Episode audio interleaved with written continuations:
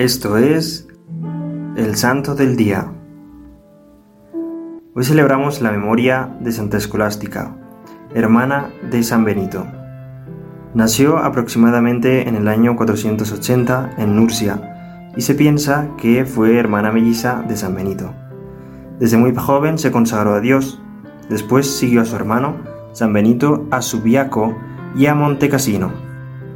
En Piumarola, a los pies del monte, estableció su monasterio, como si humildemente hubiera querido detenerse en las faldas de la montaña, en cuya cumbre el hermano había fijado su habitación. Pero, a pesar de estar tan cerca en el lugar y en el afecto, Benito bajaba a visitar a la hermana solo una vez al año. Es comprensible que Santa Escolástica quisiera detenerse un poco más con su hermano, pero San Benito era muy riguroso en el cumplimiento de la regla que él mismo se había impuesto. En el último coloquio, que tuvo lugar tal vez el primer jueves de Cuaresma del 547, Dios demostró que le agradaba más el gesto de afectuosa caridad que el cumplimiento riguroso de la regla. En efecto, Escolástica le pidió al hermano que permaneciese con ella, como refiere San Gregorio, para que toda la noche hasta el día siguiente pudieran hablar de la alegría de la vida celestial. Ante el severo reproche de Benito, Escolástica juntó las manos y permaneció en oración. Pudo más ante Dios porque amó más. Comenta San Gregorio Magno. Y efectivamente, pocos instantes después pareció que se abrían las cataratas del cielo.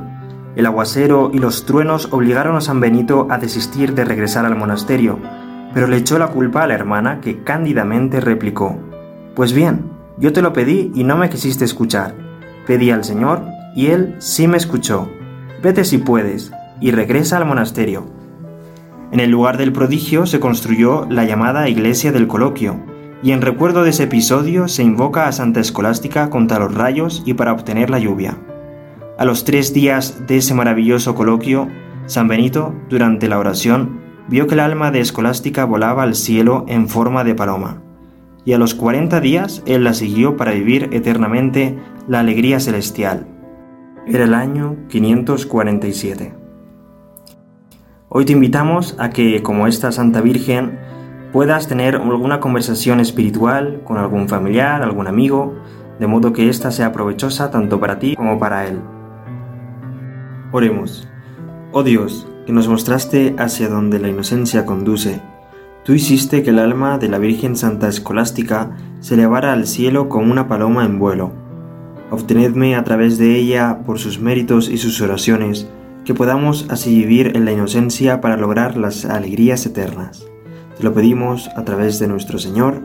Amén. Servidores Amoris Christi, Movimiento Amoris Mater.